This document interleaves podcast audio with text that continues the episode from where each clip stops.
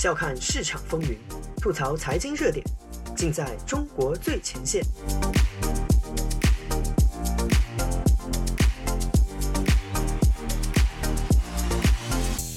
大家好，这里是自由亚洲电台的中国最前线，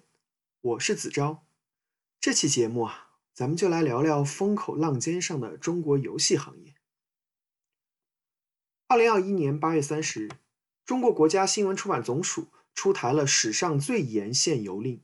声称要遏制所谓的青少年沉迷网络游戏的现象。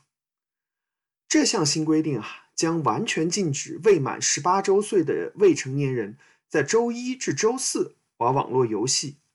在一周的其他三天和公共假期，他们也将只能在晚上八点到九点之间登录，并且再次重申。要求严格落实网络游戏账号实名注册。中国政府啊，指责网络游戏带来了一系列的社会弊端，比如分散年轻人对学业和家庭责任的注意力。当然啊，像我们八零后小时候一样，许多总担心孩子学习分心的家长们对这一政策表示支持。但即使是他们，许多自己小时候也是玩电子游戏长大的，对这项一刀切的规定同样表示不满。并且啊，对未来这种限制可能进一步影响到成人玩家表示忧虑。直接被影响到的未成年玩家就不说了，有些中学生居然气到在社交媒体上散布负能量。很多人开玩笑说啊，多亏了总加速师，成功让小粉红也能一夜之间变反贼。也有网民表示，对于低收入群体，不让大家好好玩游戏，那还有什么娱乐生活可言呢？与此同时啊，中国对游戏内容的管理也越发严格。多款国际知名游戏因为各种各样莫名其妙的原因无法进入中国市场，在上方的压力之下，各大平台只能宁枉勿纵，把大量深受喜爱的游戏列入黑名单。就在九月二号，京东商城以内容有问题为由，宣布禁售八十七款电子游戏，其中包含《使命召唤》《战地》《实况足球》《动物森友会》等一些火遍全球的人气款。中国国内的游戏产品情况也很不乐观。从七月下旬开始，各路官媒频繁的炮轰游戏行业，将《王者荣耀》《原神》等多款人气游戏批成了电子鸦片。各大企业股价出现大幅调整，腾讯、网易两大龙头公司下跌百分之二十，有些公司市值缩水超过四成。不过这次的限游令对于这个行业倒是有那么一点利空出尽的意思。很多相关公司股票倒也出现了止跌回升的势头。其实啊，我们八零后每个人的童年大概都被教育过远离游戏厅、远离网吧。中国社会不是从今天才开始内卷的，中国的家长也不是从最近这几年才开始这么焦虑孩子的未来，中国政府也不是今天才这么爹味儿的。中国游戏行业的发展几乎就是一部和充满父爱的中共政权的一出监管拉锯战。所以在一些资深的游戏业者，比如现居美国西海岸的瑞安看来，这只不过是一出多次重复上演过的老戏码。瑞安回顾了中国游戏行业发展的历程：两千年之前，主要被任天堂等外国企业主导的主机游戏时代，就是八零后记忆里的红白机街机时代，为中国游戏产业积累了最早一批客户群体。那第二次这个呃游戏群体的大规模增长，实际上是由呃网络游戏带起来的。以这个呃原来盛大的传奇哈，还有这个巨人的征途。然后随着二零一零年之后智能手机的逐步普及，手机成为人手必备的设备以后，游戏群体开始飞速扩大。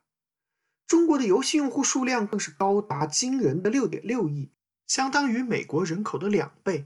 意味着有一半的人口都在玩游戏，就手机成为人手必备设备以后呢，手机游戏大家都玩。呃，实际上是从年轻人或者说从初中生开始就开始有大量的人在玩游戏，然后一直到四十岁到五十岁。电子游戏其实已经成了全民娱乐，许多大型在线游戏如《魔兽世界》《仙剑奇侠传》，情节动人，场面刺激，设定严谨，画风精美，成为一代人共同的成长记忆。甚至被改编为电影、电视剧等，游戏已经成为当之无愧的第九艺术。各地为了促进经济发展，也成立了大量的产业园区。这个中国人就是大陆人在在做游戏方面还是非常有天分的，就是这个 online game 在线游戏的运营，有很多国外游戏厂商，包括暴雪的话，他也去学一些这个中国游戏的这个运作思路的。瑞安介绍说，但取得了这样成就的中国游戏行业，却从一开始就受到多方面的打压。按照瑞安的说法。呃，整个这个中共层面对游戏市场打击，实际上不是从现在开始的，是要回到呃，是要回到差不多二零零年初的时候，二零零三，尤其二零零三年，就是对网吧的这个一波整治，甚至连用的措辞都是一样的。呃，用的这个语调和大义名分其实一样的，就是所谓的保护青少年啊。从二零零三年开始，中国政府借着保护未成年人的名义。要求网吧登录必须使用身份证实名登记，实际上达到网络监控的目的。然后在二零零八年之后，随着防火墙的逐步建成，许多国际流行的游戏因为各种莫名其妙的原因被封在墙外，中国玩家只能翻墙跑到国境外服务器上去玩，却因此经常为一些政治议题和台湾、美国等国家的网友发生冲突，这就是另一个话题了。在手机游戏大行其道后，中国有政府又推出了游戏必须实名登录，还要求所有游戏公司都要使用这个登录系统的规定。这一系列各种伴随这个行业发展而进行的限制，到底是出于什么考虑呢？难道真的像他们声称的那样，是为了保护祖国的花朵吗？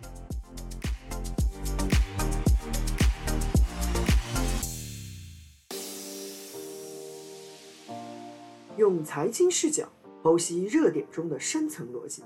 嬉笑怒骂间把握喧嚣下的中国脉动。内容相当靠谱，形式绝不严肃。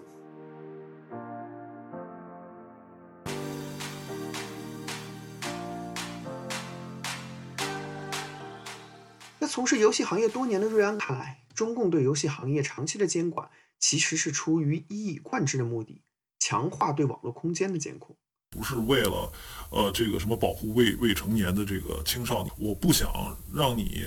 呃，就干我不知道的事情啊。你到网吧里用电脑去上什么网，我不知道，这我不行。然后你在网络游戏里聊天聊什么天，我不知道，这个不行。你在手机里干什么事儿，我我都必须要知道。而限制互联网则分为几个层次，第一个层次就是设备层面的管理，防火长城封闭了外网。而大部分的 VPN 翻墙工具也掌握在中共手中，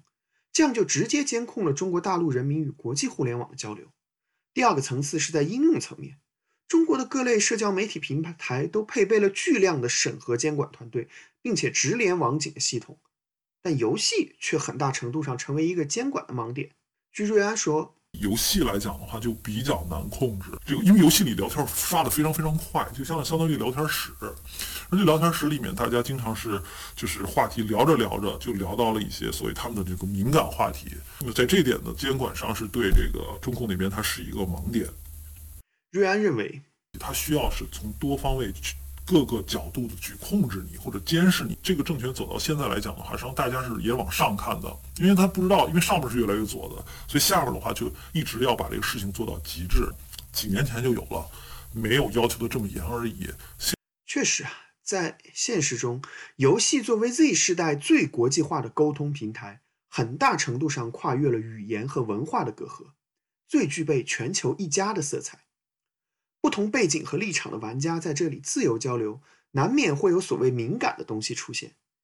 比如火遍全球的动物森友会，因为可以由玩家自行设计部分场景，就曾被用来宣传香港抗争，呼吁关注维吾尔人人权。哪怕国产游戏聊天区也频频会出现冲塔言论，虽然外媒也经常报道许多翻墙出征的小粉红在游戏平台进行战狼狂暴输出。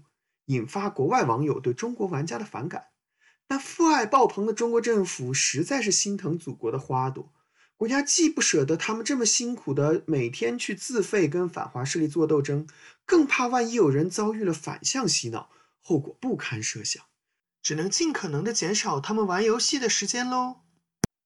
当然，中共害怕的不仅仅是游戏讨论区的几句粗口、几条敏感讨论，从大政方针来看。七月以来，中共出台的各类政策，基本的方向都是要打击两种行业：第一，不在国家手中又有充沛现金流的行业；第二，看起来不利于人口增长的行业。不幸的是，游戏行业刚好两条都占。游戏行业被称为电子毒品，虽然出于恶意，但也确实道出了用户粘性高、现金流充沛的特点。今年年初，一则上海某游戏公司手握五十亿现金，求机构帮忙做资金管理的帖子，在社交媒体上不胫而走，引发大众好奇，猜测是哪家公司这样财大气粗。实际上，腾讯、网易两大巨头看起来业务广泛，游戏却一直都是他们最稳定可靠的金鸡母。二零二零年，腾讯游戏板块营收超千亿，网易超过五百亿。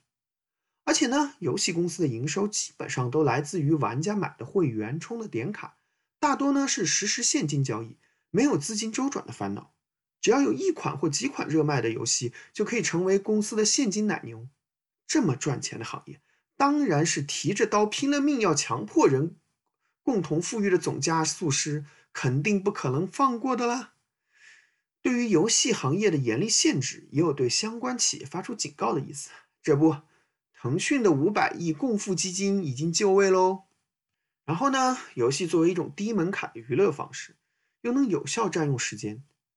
游戏里精彩纷呈的虚拟世界，又可以将人从灰暗苦闷的现实中解脱出来。在之前强调经济发展和物质享受的改开年代，这种娱乐致死的倾向似乎还是被官方默认乃至暗中鼓励的。但总加速师都亲口说了，不要想着过太平日子。那么年轻人还想玩物丧志，当然是要被批判的。至于严管未成年人玩游戏，也可以安抚家长们的情绪。毕竟这一波孩子们至少有一半是没有机会读高中、上大学了。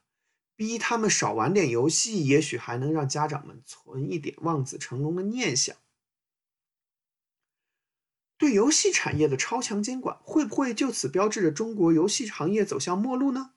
作为资深从业者，瑞安的看法并没有那么绝对。当这个政策出来出出来以后的话，网易的股票是跳涨百分之八，原因是由于政策限制了游戏消费的时间。会进一步导致用户的消费向头部平台，比如腾讯、网易集中。这当然对于中小游戏公司是一个相当大的考验。不过呢，这也更利于中共的监控。瑞安认为，对于中共来说的话，我永远希望的是，我不想管那么多，对吧？我只想管少量的企业就好。像支付来讲，一个是腾讯，一个阿里，他们监管一个微信支付，一个支付宝，他们监管起来非常简单，它不允许其他的这个把用户集中在。那几个靠在前面的游戏企业里面，在瑞安看来，中国的游戏行业其实就像是整个中国互联网行业，乃至于其他市场化的部门一样，以后会越来越走向窒息和封闭。当然，他对于行业本身还是有一些乐观的看法。实际上，游戏行业经历过很多政策的冲击，而且相比较其他行业来讲，游戏行业对还是很多年轻人愿意投身到这个游戏行业里面的。不过呢，以后会有越来越多的公司把精力放在国外市场。开始出海，然后大家也可能会能看到，就是说，呃，这个国际市场游戏里面有很多是中国团队这个研发出来的。最后，他也希望中国游戏行业从业者面对越来越严的限制和打压，呃，大家其实就是抓紧时间多做好游戏，然后多给自己积累一些这个资本，利用已经形成的全球市场，更多的选择融入世界。本期节目就到这里，我是子昭，我们相约下周同一时间的中国最前线。拜拜。